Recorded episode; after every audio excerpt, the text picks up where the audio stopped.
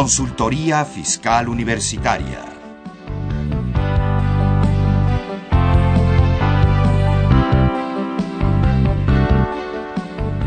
Un programa de Radio UNAM y de la Secretaría de Divulgación y Fomento Editorial de la Facultad de Contaduría y Administración.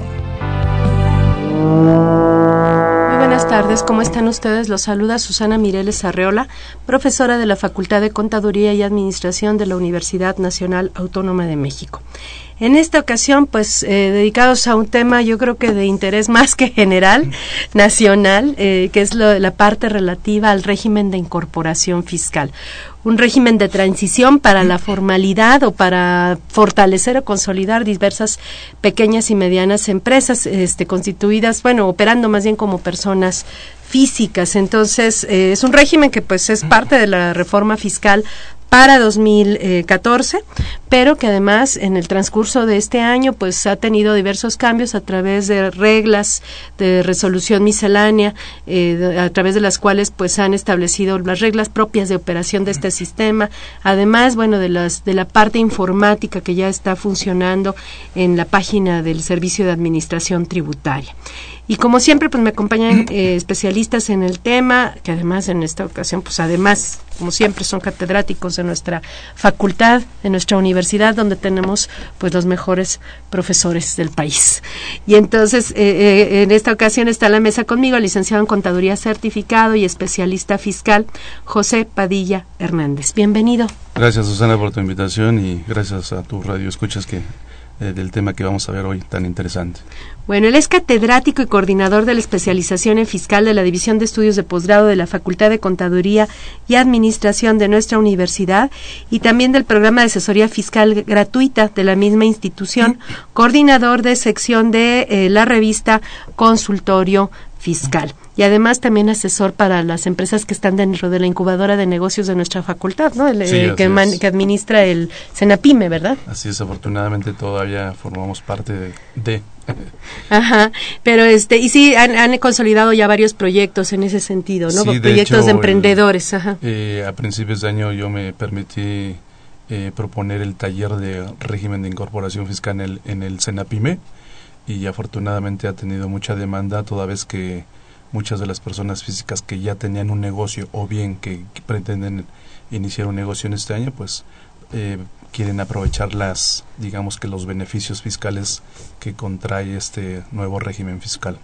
Pues bueno, pues como ven este este tema pues va a estar muy interesante y seguramente le va a servir a usted.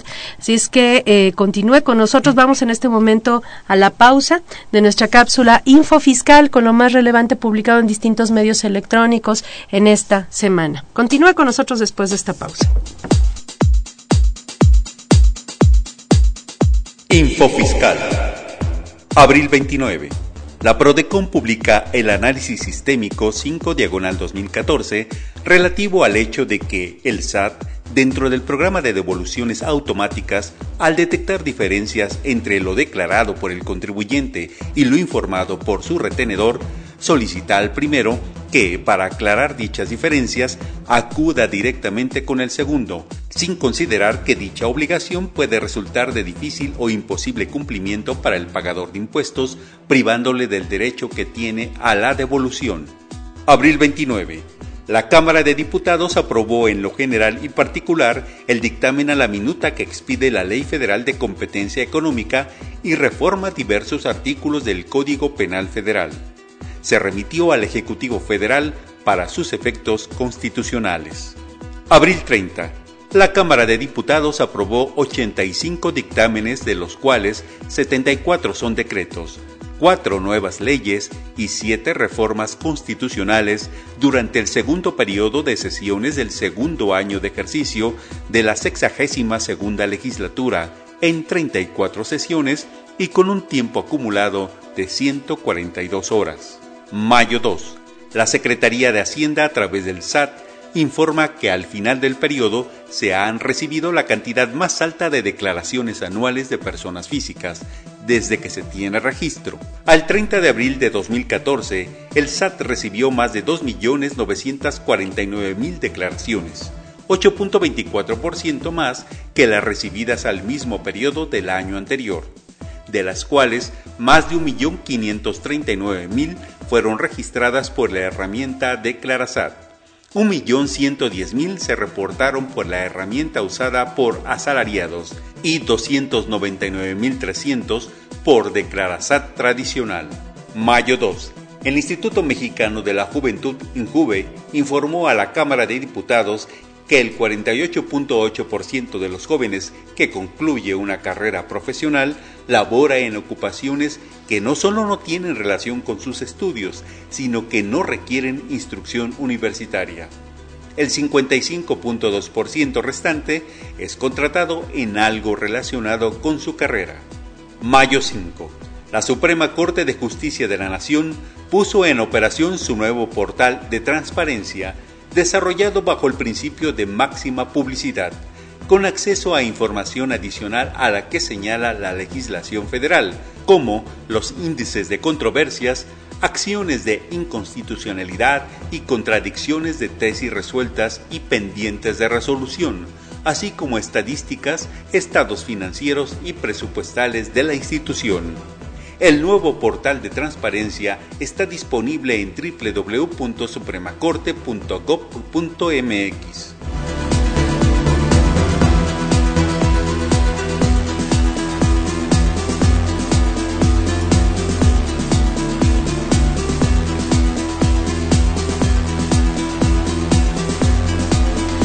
estamos de regreso y en este momento se integra a la mesa el, licenciado en Contabilidad Pública y Finanzas del Instituto Tecnológico de Estudios Superiores de Monterrey, maestro en impuestos y maestro en comercio internacional, Francisco Javier Ceballos Alba. Bienvenido. Muy, muy, buenas, muy buenos días. Gracias por la invitación. Él es representante de la Procuraduría de la Defensa del Contribuyente, de la PRODECON. Eh, pues ya mencionamos que es eh, licenciado en eh, contabilidad, egresado del Instituto Tecnológico de Estudios Superiores de Monterrey, maestro en impuestos de la División de Estudios, por la División de Estudios de Posgrado de la Universidad Autónoma de Querétaro, maestro en Comercio Internacional por la Universidad Complutense de Madrid, con diplomado en Derecho Tributario por el ITAM, eh, en conjunto además con Duke University, University y su procurador de protección de los derechos de los contribuyentes de la Procuraduría de la Defensa del Contribuyente. Eh, pues bueno, pues vamos a ahora sí a dar inicio a este programa. Recuerden que es un programa en vivo, así es que eh, usted puede comunicar con nosotros. Estamos, ahora sí ya resolvimos la parte de las preguntas, así es que puede llamarnos eh, eh, y responderemos a sus preguntas. Este programa lo enriquece usted, lo hacemos para usted y con usted. Los teléfonos en cabina son 55 36 89 89. Repito, 55 36 89 89 y tenemos una alada sin costo que es 01 800 50 52 688. Repito, 01 800 50 52 688. También ya eh, habilitamos nuevamente nuestro canal de Facebook, ya está funcionando nuevamente, así es que ya puede eh, hacernos preguntas también a través de, de esa vía. Todavía está eh, en, transición porque ya tenemos demasiados seguidores, ya tenemos más de cinco mil, este, y pues estamos haciendo todos esos cambios para para que pueda continuar este, operando adecuadamente. Pues bueno, ahora sí damos inicio a nuestro tema, el régimen de incorporación fiscal. Eh, no sé si alguien de alguno de los dos quisiera hacerme una introducción a este nuevo régimen que se creó para este 2014. Con todo gusto, Susana. Bueno, pues el titular del Ejecutivo Federal, en aras de que de alguna manera eh, la informalidad, el comerciante, ahora con el paquete económico presentado para el ejercicio 2014, él propone un nuevo régimen fiscal precisamente destinado a este tipo de personas, contribuyentes en pequeño, para que de alguna manera se incorporen, como su nombre lo dice, del régimen, se incorporen a la formalidad y que de alguna manera en el primer ejercicio no les caiga de peso el hecho de tener que contribuir al Estado mexicano, es decir, tener que pagar impuestos.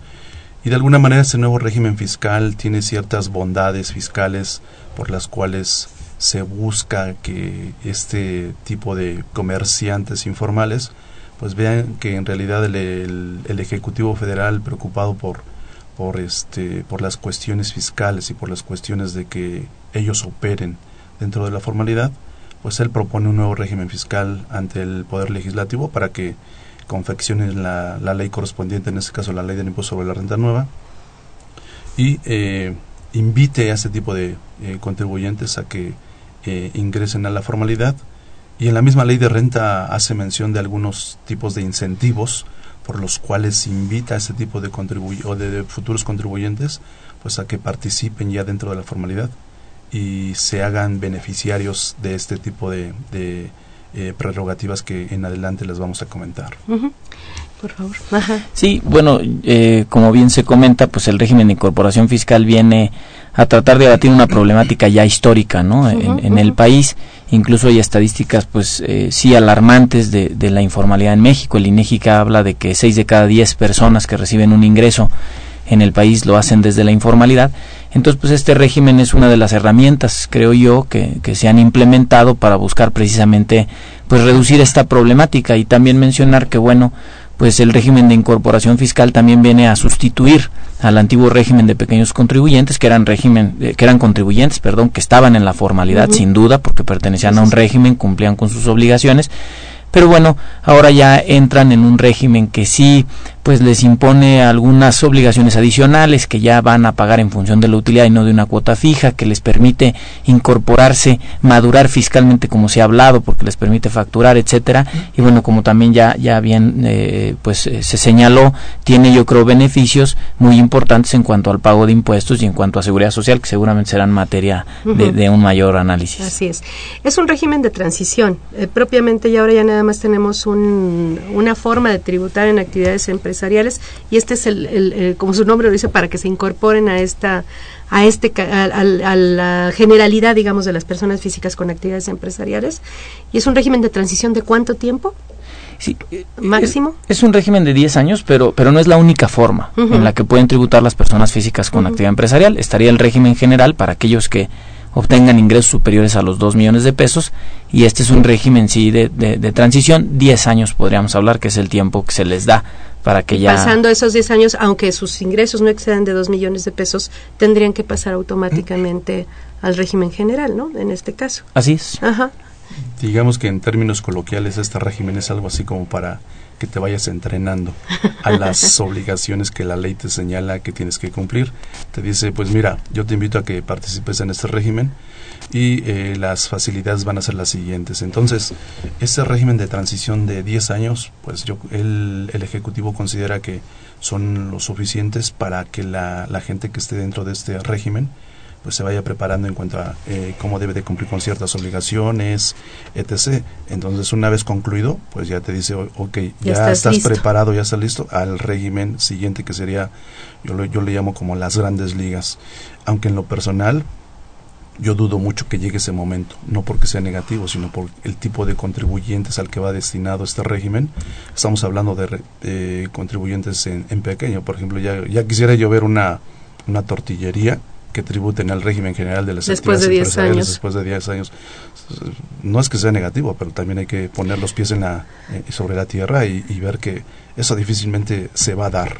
Sobre todo por las obligaciones que se cambian sustancialmente de una parte a otra, particularmente en el control de inventarios y, en la contabilidad. Y, lo fuerte, pues el pago del bueno, impuesto. Sobre todo más en el control el pago del impuesto, ¿por qué? Porque y cuando vean el impuesto que tendrán que pagar, pues como que ya lo van a resentir dentro de su patrimonio. Amén de que la economía para ese tipo de contribuyentes, pues, yo creo que muchos de ellos están saliendo adelante, van al día, algunos otros no, porque hemos también de, tenemos detectados que algunos de la economía informal pues tienen ingresos bastante razonables como para que puedan contribuir al Estado mexicano, sin embargo no lo hacen por el tipo de operaciones que manejan, que eh, en algunos casos considero que también son muy difícilmente detectables. detectables. Bueno, ¿y quiénes pueden tributar en este régimen? Pues todas las personas físicas que realicen actividades empresariales, incluso algunas que también realicen este, servicios profesionales, con la limitante de que no superen los 2 millones de pesos de ingresos en el año y también con algunas otras limitantes que establece pues la propia ley del impuesto sobre la renta en su artículo 111, como por ejemplo que no sean socios o accionistas a su vez de alguna persona moral, integrantes de personas morales, Eh, algunas actividades que, que, tengan que ver con bienes raíces, pues también si se dedican a estas actividades no podrán estar en el régimen de incorporación fiscal. Por ejemplo, los, los franquiciatarios tampoco van a poder estar en el régimen de incorporación fiscal.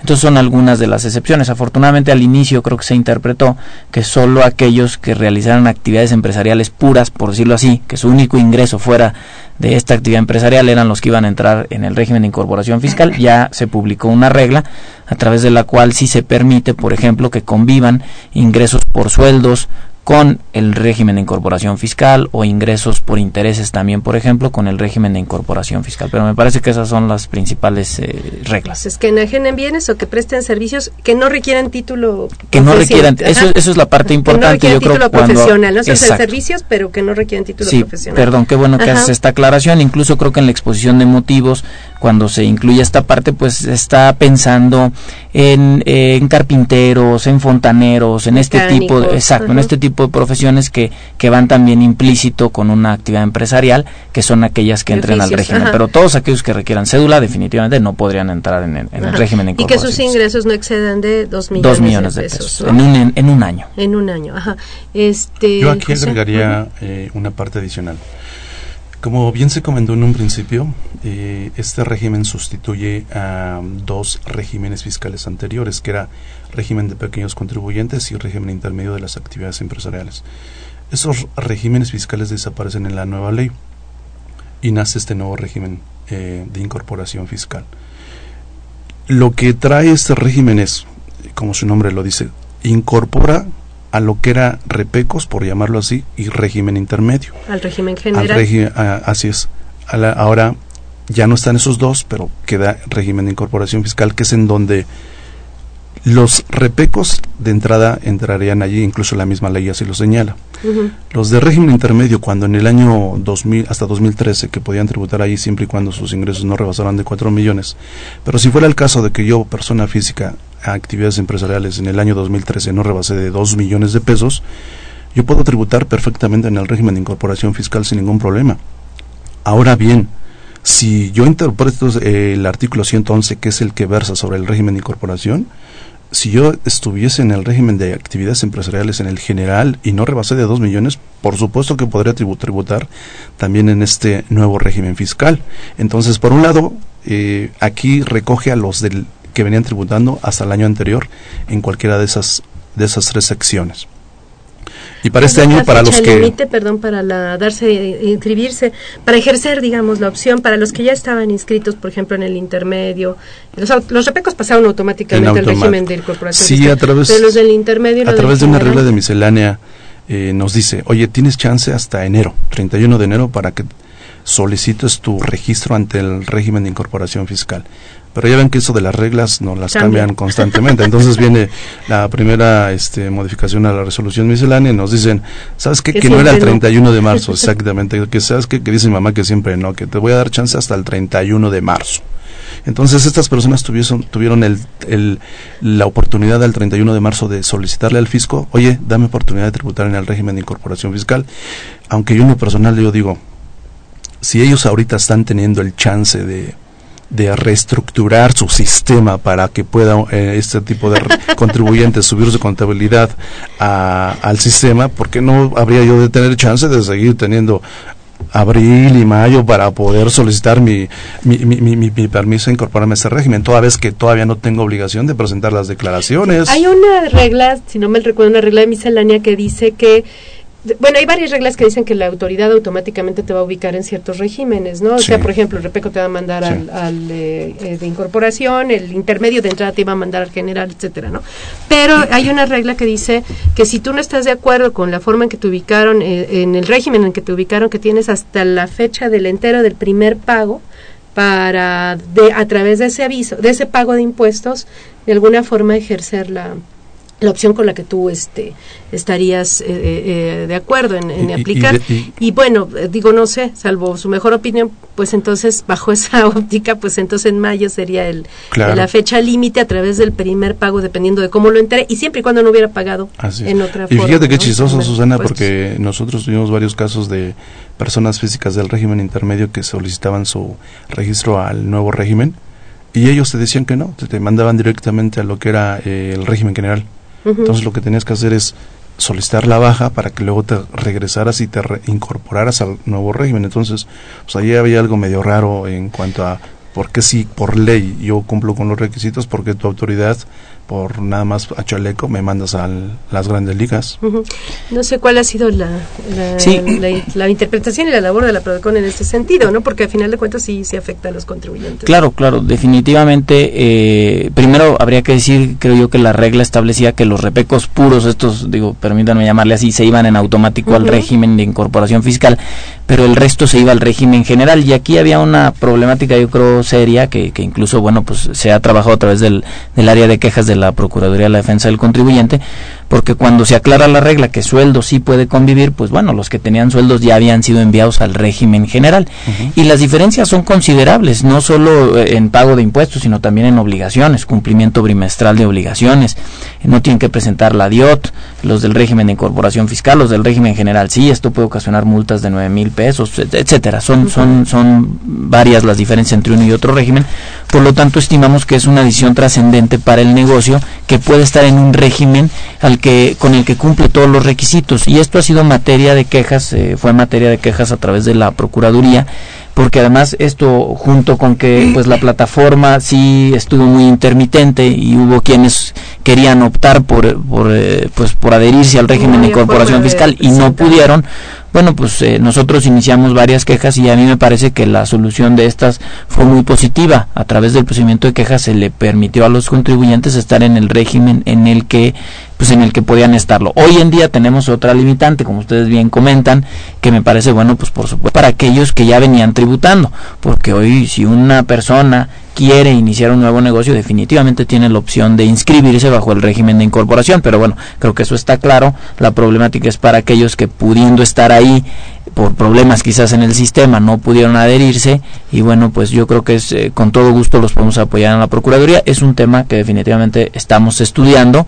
este, pero los que en tiempo se acercaron con nosotros, afortunadamente, pues sí se les permitió esta entrada, porque esto de que se dieran de baja y se volvieran a inscribir, pues definitivamente no era el proceso adecuado, no debió haber sido así, y me parece que sí, sí tuvimos quejas eh, similares a esta problemática. Y, si me lo permiten, retomando uno de los puntos que, que comentas de si yo inicio actividades hoy día, la misma ley te permite este, incorporarte a este régimen, te, te da la mecánica, te dice, si tú inicias operaciones en este año 2014, pues haz eh, cierto cálculo aritmético para que tú veas si no vas a rebasar de esos dos millones de pesos. Entonces yo me permití hacer un cálculo básicamente para que la gente que nos escucha tenga más o menos una idea, considerando que una persona iniciara actividades el primero de junio, de junio a diciembre estamos hablando que estaría operando 214 días. Entonces la ley te dice, divide eh, los ingresos que hayas obtenido en ese periodo, en este caso yo estoy eh, haciendo un supuesto de que de junio a diciembre obtuve un millón de pesos de ingresos,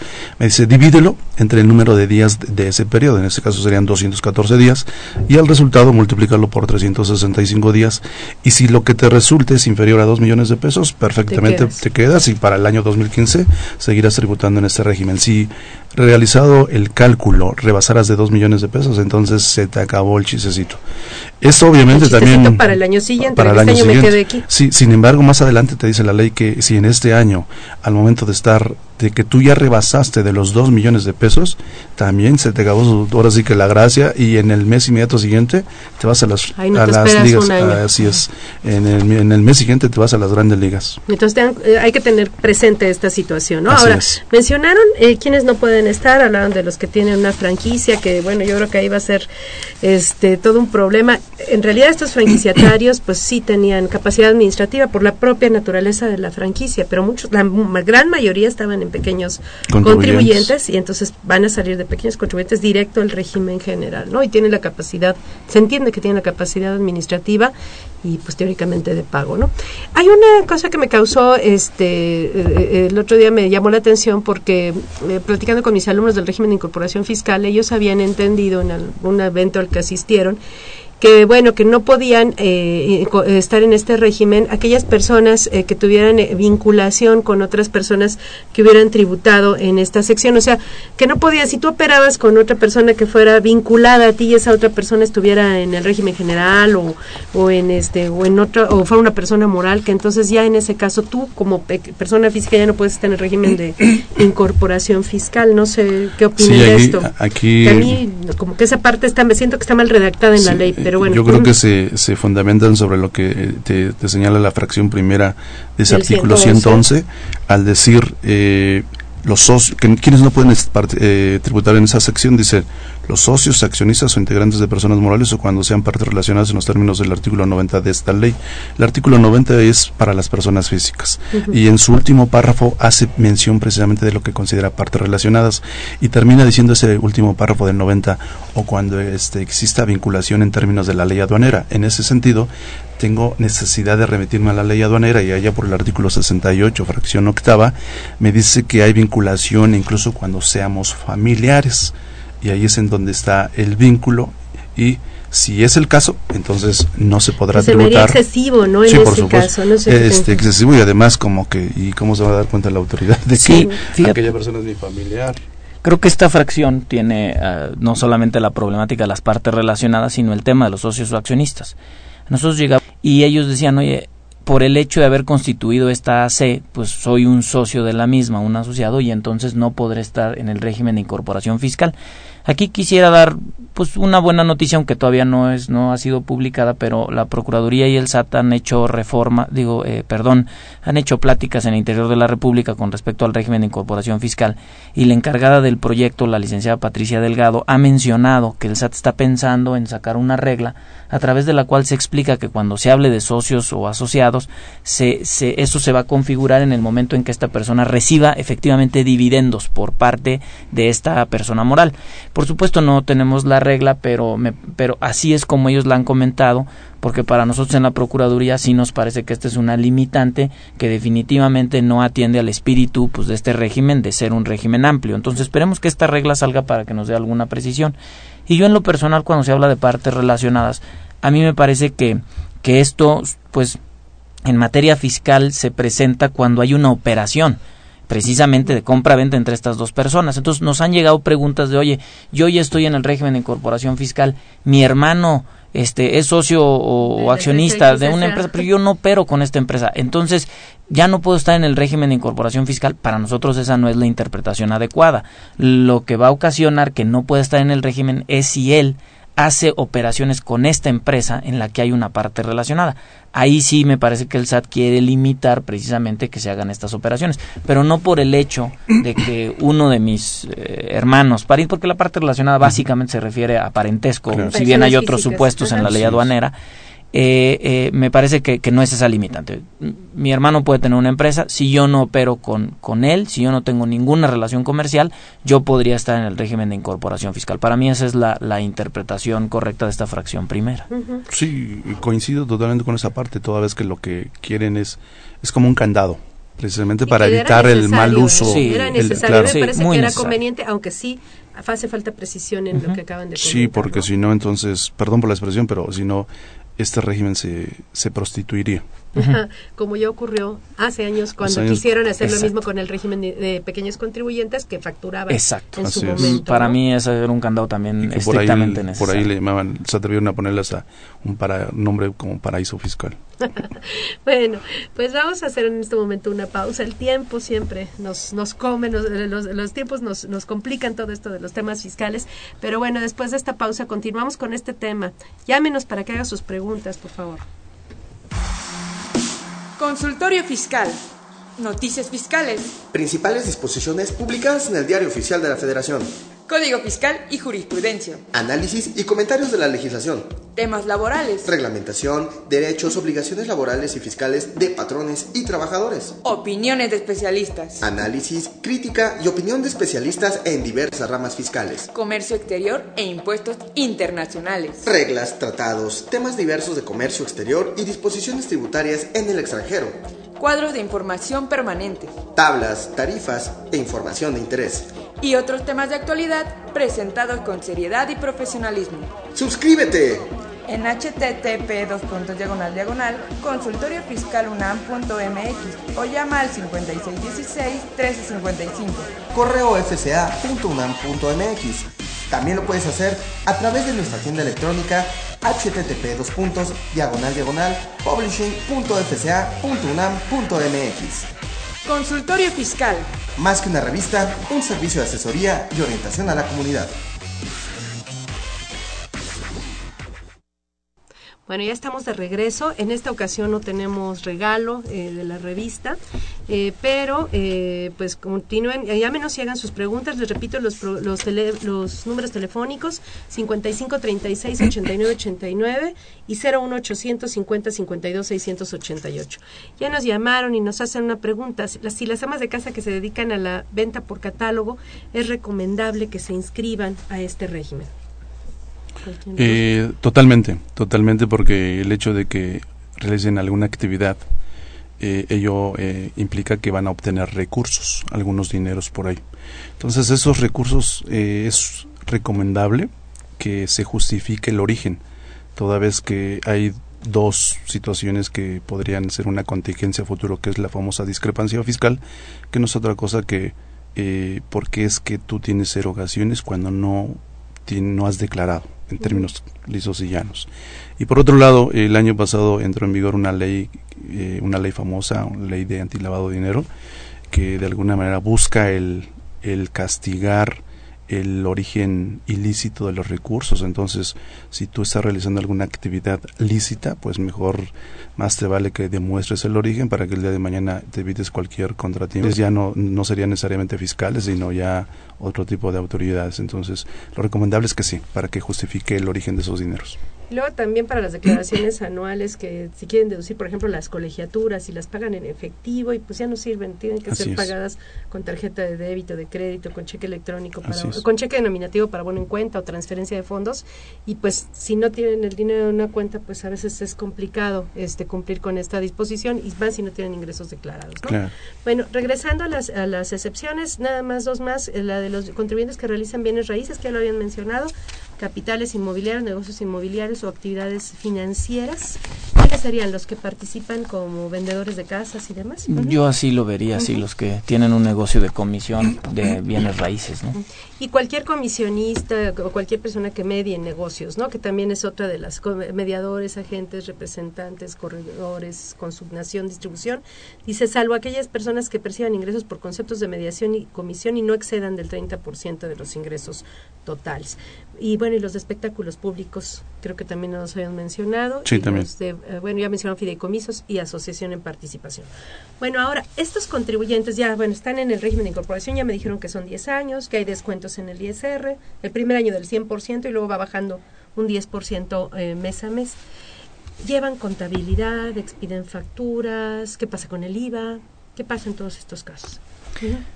Bueno, sí están obligados a llevar contabilidad, para eso el SAT eh, pone a disposición de estos contribuyentes un sistema que ha llamado Mis Cuentas, eh, el cual va a tener registrado todos sus ingresos y al mismo tiempo sus gastos. Se habla de que va a ser un régimen sencillo porque eh, de una vez en tu segunda pregunta, si van a tener que facturar, estarán obligados a hacer cuando menos una factura de manera bimestral por sus ventas al público en general, pero podrán hacer facturas individuales para aquellas ventas que, que, les pidan una factura.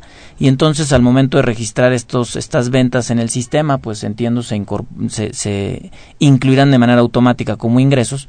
Y cuando vayan a comprar un producto o alguna papelería, por ejemplo, como a esa papelería está obligada a elaborar una factura electrónica, pues en automático también se va a cargar a sus gastos porque va a tener su RFC. Entonces, en teoría, esta contabilidad electrónica a través del sistema Mis Cuentas va a ser una contabilidad muy sencilla.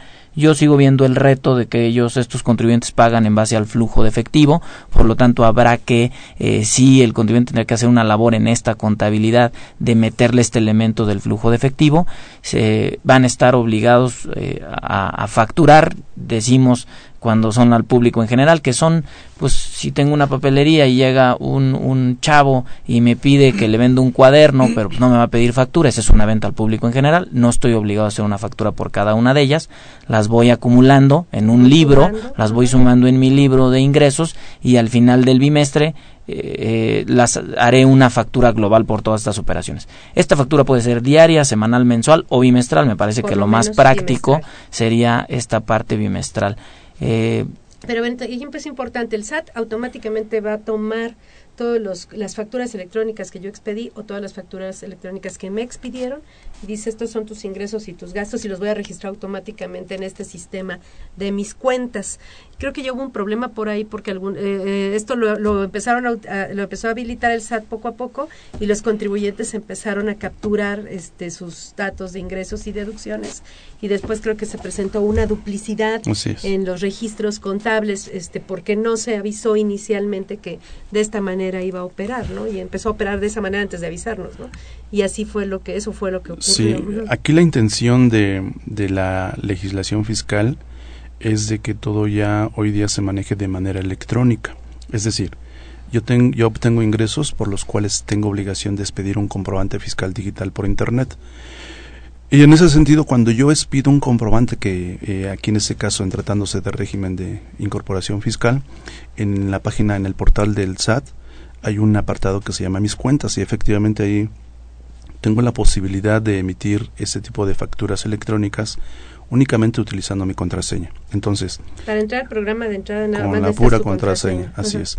Entonces, cada que yo expida un comprobante fiscal digital por internet, sea por alguna persona que me pida una factura o sea por la suma global de mis operaciones con público en general, en automático se entiende, de hecho la ley así lo dice, se entiende que en el sistema queda eh, registrado el ingreso a través de la expedición de sus comprobantes.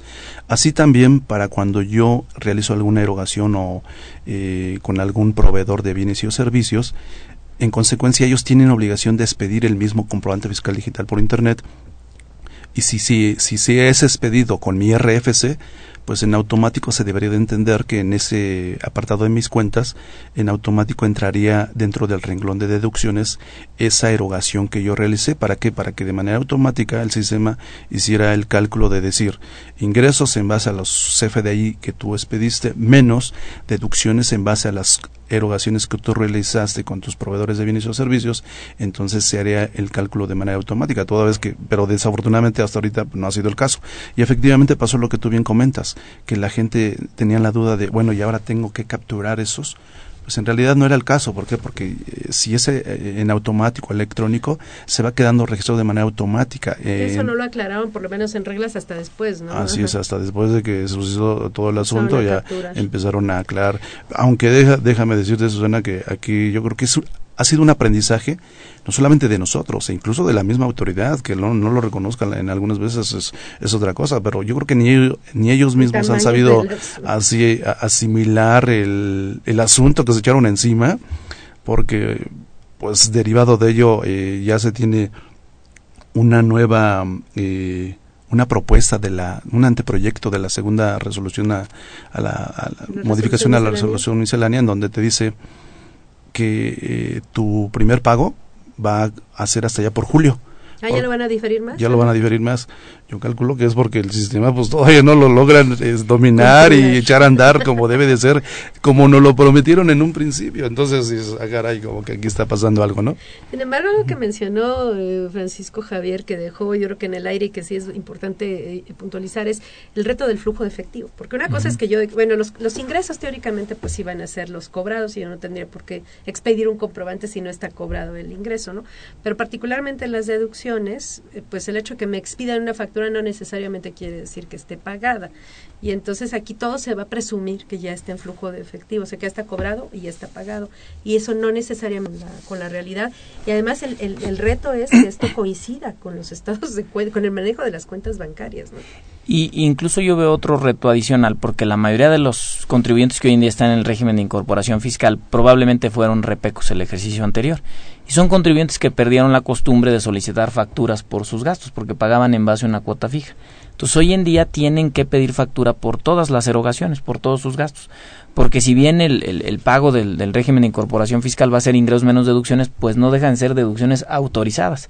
Esto es que cumplan con todos los requisitos que se establecen en las leyes. Uno de ellos es contar con una factura y luego, bueno, otros como si superan dos mil pesos, por ejemplo, pues que estas estén pagadas con, con cheque nominativo o transferencia. Que por eso aquí me permito hacer un paréntesis. En estos foros ha salido la duda de varios eh, taxistas o de varias personas físicas del RIF que dicen, oye, entonces la gasolina si es por 400 pesos la tengo que pagar con tarjeta o cheque nominativo porque la regla específica se ha dicho el, eh, de, de, voz de, de, la líder del proyecto del SAT, del propio jefe del SAT, que no, que para el régimen de incorporación fiscal esta regla específica no aplica y que si la gasolina es menor. En, letra, ¿no? Bueno, ellos interpretan que la regla específica está en, en el, 112, no, no, no, no lo sé, en donde dice que para este régimen solo las que superen dos mil pesos tienen que ser pagadas por este ah, medio.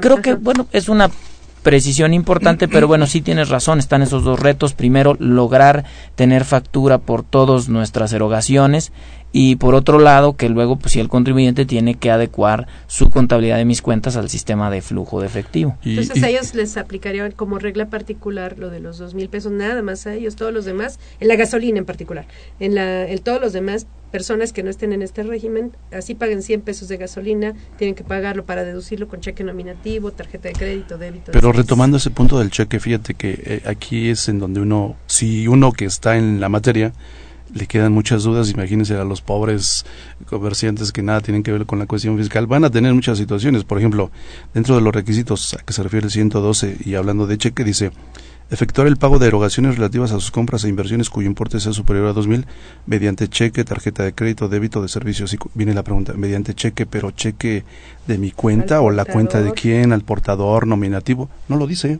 como sí lo dice cuando estamos en personas morales, cuando ese cheque nominativo para abono en cuenta. Entonces ahí es muy claro, por acá no. Entonces la pregunta es, bueno, ¿cheque de quién? Cheque al portador. ¿Al portador? Y pues, en el estado de cuenta va a aparecer como pagado en efectivo. Así es. Y entonces, van a decir no cumpliste con el requisito, lo cual no necesariamente es cierto. Y eso puede ser perjudicial para ese tipo de contribuyentes el día de mañana por no cumplir con los requisitos, va para atrás. Ah, y ahorita no importa tanto porque no pagan ISR, pero importa, por ejemplo, para el acreditamiento del IVA, eh, eh, cuando sea necesario que esa es otra parte de, este tema. Ahora, em, regresando al, eh, algo que mencionaste, eh, y, qué bueno que hablaste de los taxistas, por ejemplo, que es algo muy común, o de la papelería que vas y compras el cuaderno, eh, a partir de que, por ejemplo, yo me tomo un taxi y pago 80 pesos, no, no hay comprobante, no existe la obligación de, de dar ningún comprobante en ese caso, aunque no se lo pida este yo en forma electrónica o a partir ya de los 100 pesos, es la regla, es cuando tengo que dar comprobante. ¿Qué pasaría? ¿Cómo operaría? Aparte de la facturación electrónica que hay que hacer, los, los comprobantes simplificados con el público en general. Existe esta regla de 100 pesos para arriba, todo tiene que tener comprobante, aunque sea de papel y simplificado, ¿no? Sí. ¿Qué han, qué han determinado en eso en los foros, por ejemplo? Pues mira, eh, yo creo que coincido con tu análisis de la regla de cuando es superior a 100 pesos, pues debe haber un comprobante, pero yo lo que he escuchado, y aquí sí, pues en los foros, es que el SAT interpreta que para todas estas operaciones, eh, en las cuales no están solicitando una factura en específico al contribuyente, dicen va a ser igual que como venía siendo el repeco o sea, a través de un libro de ingresos en donde vaya anotando todas y cada una de sus operaciones y que después las acumule.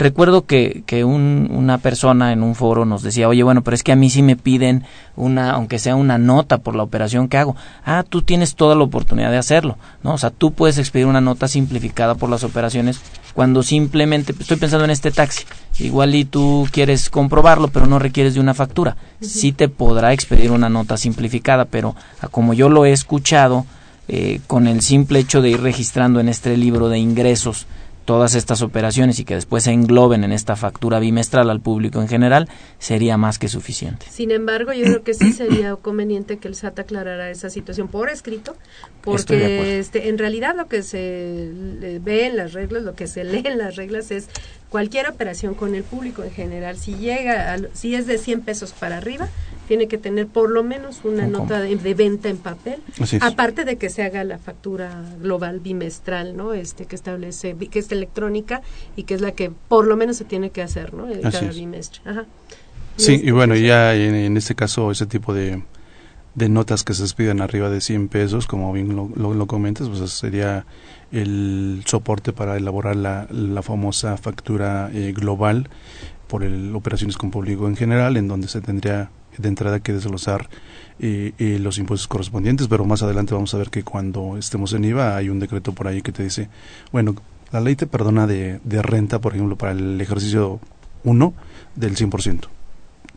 Y en, y en IVA, y en IVA ¿qué pasa? no Entonces a través de un decreto dices, ah, se me olvidó el IVA. Bueno, en este caso te digo que si realizas puras operaciones con público en general, te voy a otorgar un, un estímulo consistente en el, en el 100% del impuesto que tendrías que pagarle al fisco, siempre y cuando no se lo endoses al, al consumidor. No se lo traslades. Ese tema es. importante. Este decreto es del 26, 26 de diciembre del 2013. y, es, y además fue la última regla, ¿no? En los transitorios, la última, la última es la que se refiere al tema del IVA. Este, ¿Qué pasa si alguien llega y me pide una factura con IVA? O sea, una factura, vamos, con requisitos fiscales a nombre de esta persona. Pues teóricamente se la tengo que hacer, o sea, no hay, no hay pretexto, ¿verdad? Y en este caso, bueno, le hago la factura. Según lo que entiendo y dice el decreto es que la condición, y ya lo mencionaste, que no se lo traslades, que, que, tú no vas a pagar el IVA mientras no se lo traslades a la persona. Entonces entenderíamos, el traslado es un sinónimo de cobro en la ley del IVA. Entonces, teóricamente yo en mis ventas las tengo que ofrecer sin IVA y si llega alguien y me pide una factura, entonces le aumento el IVA para que no, este, y el cobro el IVA, se lo traslado. Esa, es lo que, esa sería la, la, pregunta. O sea, ¿le cobro lo mismo con o sin factura? ¿O le cobro, eh, cuando me pide factura, le cobro lo mismo? ¿O cuando me pide factura, le aumento el IVA porque ahora sí lo voy a pagar? Eh, bueno, eh, creo que también, si me permiten decir, en ese primer decreto del 26 de diciembre se hablaba de que este estímulo solo procedía cuando únicamente se hicieran operaciones al público en general. Afortunadamente eso ya también fue materia de una resolución en donde hablan que incluso vamos a tener ese beneficio si tenemos estas operaciones mixtas, público en general, con facturas ya a, empresas. Y que entonces el estímulo va a proceder en la proporción de mis facturas al público en general con mis operaciones ya con empresas, ¿no?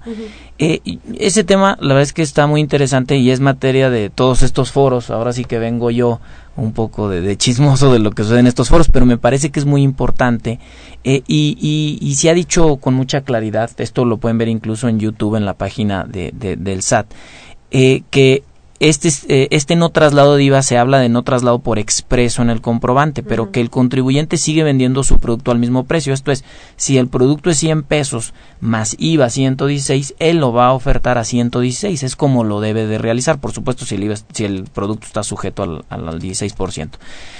Si le piden factura, entonces la operación será de 100 masiva. Y si no le piden, él cobrará los 116 pesos y simplemente no va a hacer un comprobante en donde traslade el impuesto. Coincido con, con tu duda. Si te soy honesto, por eso ha sido materia de todos y cada uno de los foros. Y, y, y, pues me permito decir que la gente del SAT que está encargada de este proyecto ha sido sumamente clara en decir que no, que se debe de cobrar 116 pesos, que ahí está el estímulo, que no se debe de trasladar en un comprobante fiscal. Pero entonces, ¿dónde está el estímulo? ¿Estás de acuerdo? Yo no estoy de acuerdo, porque cuando dice siempre y cuando no se traslade, entonces tengo que remitirme a saber que es traslado. En este caso recurro al artículo 1 de la ley del IVA y dice, uno de los párrafos, se entiende por traslado del impuesto el cargo o cobro que el contribuyente debe realizar al consumidor. En ese sentido, si un artículo cuesta 100 y si dice la ley siempre y cuando no lo traslade, entonces no te debo de cobrar esos 16 pesos.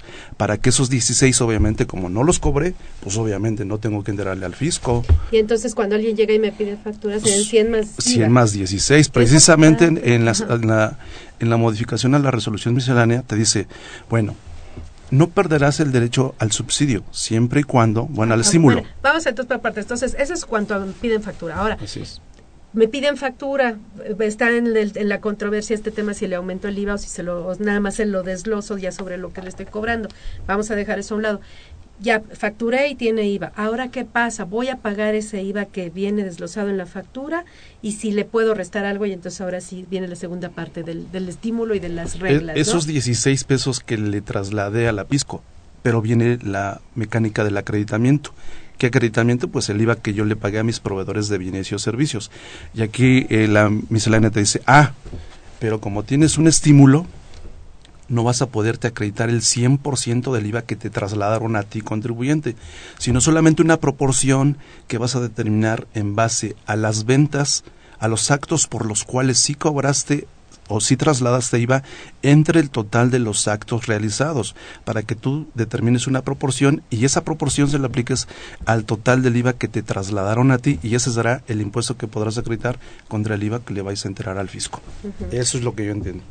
Digo, qué bueno que se están llevando a cabo los foros entre la Prodecon y el SATICO abiertos al público en general, me parece lo más transparente y, conveniente, pero sí, yo creo que eh, en ese sentido el SAT sí tiene que revisar lo que está por escrito y los criterios que está exteriorizando en la parte de los foros para que se plasmen por escrito, porque si no nos dejan en una situación de inseguridad jurídica. Y por supuesto que es algo que a la Prodecon le preocuparía mucho que exista pues esta inseguridad porque es uno de los derechos fundamentales de todo contribuyente, ¿no? Yo yo la verdad es que coincido con este tema en cuanto al traslado, en qué momento se da, este si tiene que eh, simplemente es porque esté señalado en una factura o es porque yo se lo cobre y se lo traslade. La verdad es que entiendo esto, pero permítanme hacer un ejemplo porque entonces este estímulo creo que sería más bien un perjuicio para el contribuyente. O sea, si resulta que el 100% de mis ventas son al público en general y entonces yo vendo todo a 100, opté por el estímulo y el estímulo me dice que pierdo el derecho al acreditamiento. ¿Por qué? Porque todas mis ventas, digamos, van al público en general y el, y, el estímulo, digamos, condiciona que no después puedas acreditar el IVA, el IVA pagado a proveedores para que no te dé un saldo a favor. Pero entonces el IVA se me convierte en parte del costo y mi estímulo fue no cobrárselo al tercero creo yo que acabo peor que como comencé. Entonces creo que esa es la lógica con la que eh, se ha explicado en estos foros. Yo me queda clarísimo que faltan algunas reglas que aclaren todos estos temas para la seguridad jurídica del contribuyente, porque luego quizás cambia la persona que está llevando a cabo este proyecto, cambia el criterio y entonces el contribuyente se ve en una problemática, ¿no?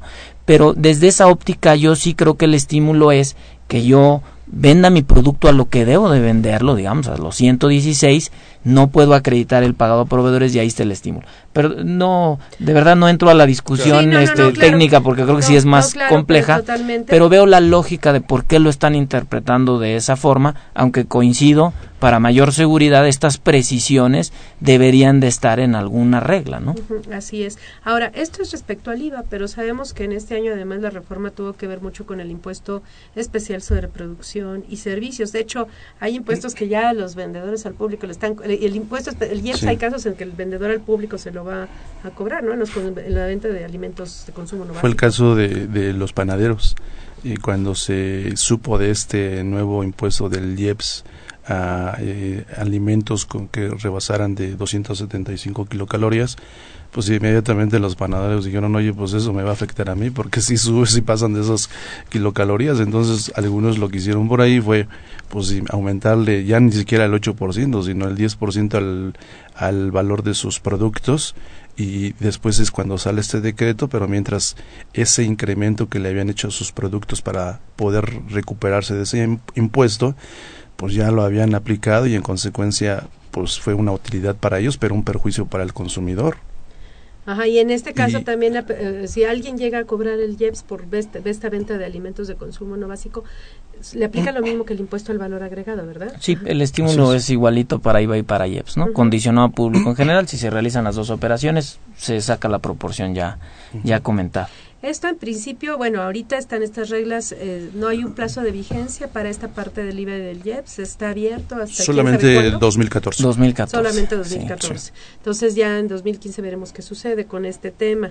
Este, la verdad es que sí suena complicado porque el eh, porque imaginen imaginen una tiendita de, una la típica miscelánea de la esquina que puede tener artículos a tasa cero artículos a tasa 16 unos con IEPS otros sin IEPS etcétera y esto pues sí en, en, un momento dado vamos a tener que llegar a ese escenario no donde van a tener que manejar los tres impuestos ISR IVA y IEPS con todas sus eh, excepciones, cada uno lo en estas reglas en un futuro. ¿no? Y, es precisamente cuando yo digo, pues lo, esa buena intención pues va a quedar solamente en eso, porque cuando ese tipo de contribuyentes obviamente se encuentren impedidos para ver esas situaciones y que necesiten de un contador y el costo de operación se les incremente, pues van a decir, pues yo ya no juego. Digo, pero sí, yo quiero eh, también decir que que si bien el régimen de incorporación fiscal ha sido sujeto a críticas, ¿no? Y por supuesto la PRODECON debe estar, y, es nuestra labor en la Procuraduría precisamente de estar atento en, en los asuntos que pueden estar fallando ya en específico en el régimen. Pues creo que también estamos ante un régimen con beneficios que no hubiéramos pensado. O sea, que un contribuyente hoy puede iniciar un negocio con cero pago de impuestos sobre la renta, déjenme quito IVA y EPS porque eso nada más es para 2014, pero que durante su segundo ejercicio solo pague el 10%, durante el tercero solo pague el 20%, y además los otros beneficios ya publicados hoy también en materia de seguridad social, que se le va a dar una, una reducción del, del pago de, de, cuotas al IMSS en un 50% durante los primeros dos años, 40% para el tercero y cuarto año, y así va a ir bajando para también empatar con los 10 años de la reducción del impuesto sobre la renta. O sea, lo que quiero decir es, por supuesto, representa un reto, no, no, no vamos a decir que no, para el país entero, ante una problemática seria que es la informalidad que tenemos que abatir.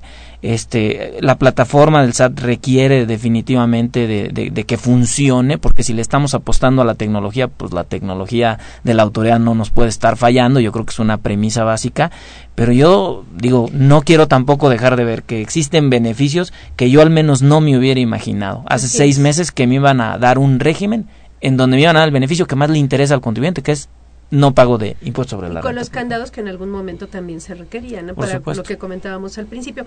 Ahora, eh, en el tema del seguro social eh, tiene que hacer una nómina. ¿Van a aplicar lo del CFDI de la nómina? ¿No tienen exclusión? ¿O si hay exclusión en este caso? No, ¿verdad? No la tienen. Entonces, esa parte va a ser todavía, yo creo que el reto más grande, porque y probablemente salgan reglas en ese sentido, porque esto implica que va a haber un comprobante fiscal digital como recibo de nómina de cada trabajador, ¿no? Y pues bueno, se nos acaba el tiempo, no sé si tengan ya algo para decir al final. Pues solamente que ahora sí que los, los radioescuchas que nos están aquí, valga la redundancia, escuchando, pues que estén atentos a lo que las autoridades fiscales y la PRODECON emite respecto de este nuevo régimen, porque eh, pareciera ser que es sencillo. De hecho, son tres artículos en la ley de renta y uno diría, pues tres artículos me los echo de volada, pero tienen una una gran eh, dificultad en cuanto a su interpretación. La materialización.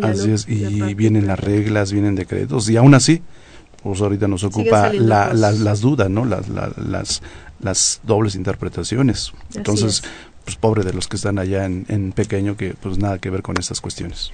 Bueno, pues yo sí quiero eh, eh, eh, invitarlos a que además se acerquen a la PRODECON, porque además ellos son los que están haciendo varios foros en conjunto con la autoridad. ¿no? Sí, así es, tenemos todavía pendiente uno en Ciudad Juárez respecto al régimen de incorporación fiscal. Yo como comentario final también me gustaría decir que el hecho que estos contribuyentes no vayan a pagar impuestos no quiere decir que no deban declararlos.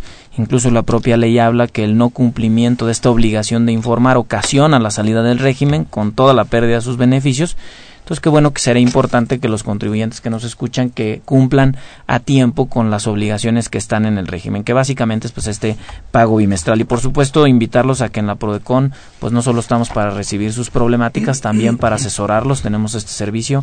Sin duda, este año, nuestro, una de las mayores atenciones que hemos brindado es precisamente en dudas del RIF. Y bueno, pues si me permites decir, nuestro 01, 01800 611 0190 telefónicamente o en Avenida Insurgentes 954, ahí están las oficinas de la Prodecon, lunes a viernes de 9 a 5 y por supuesto, pues muchísimas gracias por la invitación Susana, José, muchas gracias. Pues se nos acabó el tiempo, les quiero agradecer nuevamente la presencia institucional de la, de la Prodecon, representado por el eh, contador Francisco Javier Ceballos Alba, y también al maestro eh, José Padilla. Eh, muchas gracias por parte de nuestra facultad. Esta fue una producción de Radio UNAM. En los controles técnicos estuvo Socorro Montes, en la producción por parte de la Secretaría de Divulgación y Fomento Editorial de nuestra facultad, Ever Méndez, Juan Flandes y Alma Villegas. La FCA agradece a los conductores invitados de este programa, a quienes, quienes participan en forma honoraria. La opinión expresada por ellos durante la transmisión del mismo refleja únicamente su postura personal y no la de la institución. Gracias.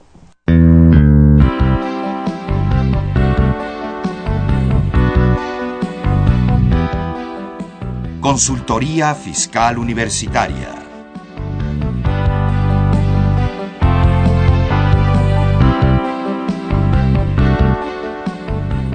programa de Radio UNAM y de la Secretaría de Divulgación y Fomento Editorial de la Facultad de Contaduría y Administración.